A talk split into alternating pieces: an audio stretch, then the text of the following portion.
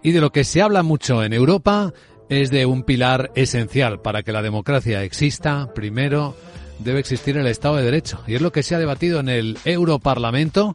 Una perspectiva de lo que hemos oído en las últimas horas con nuestro abogado Arcadio García Montoro. Buenos días, abogado. Buenos días, Vicente. ¿De qué hablamos? Pues de que fuimos testigos ayer del traslado del enfrentamiento entre las dos principales tendencias políticas al escenario europeo.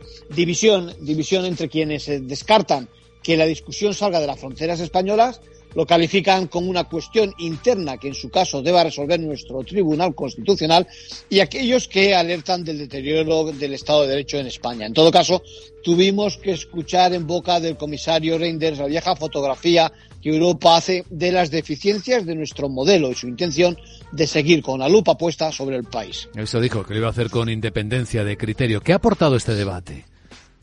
Pues eh, de momento es muy significativo, Luis Vicente, que sin disponer más que del apunte de las normas, se movilice Europa. Demuestra la preocupación por la deriva, por cierto, que en el punto de mira se incluye también los pactos entre partidos.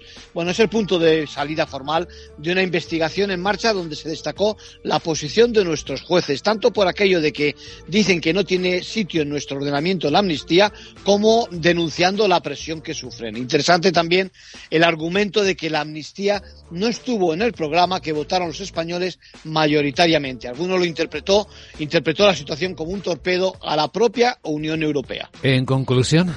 Pues un toque de atención para que actúe la Unión se acabe con la impunidad entre muestras de solidaridad y ánimo, donde el IVA España en un parlamento se tuvo que escuchar con acento húngaro.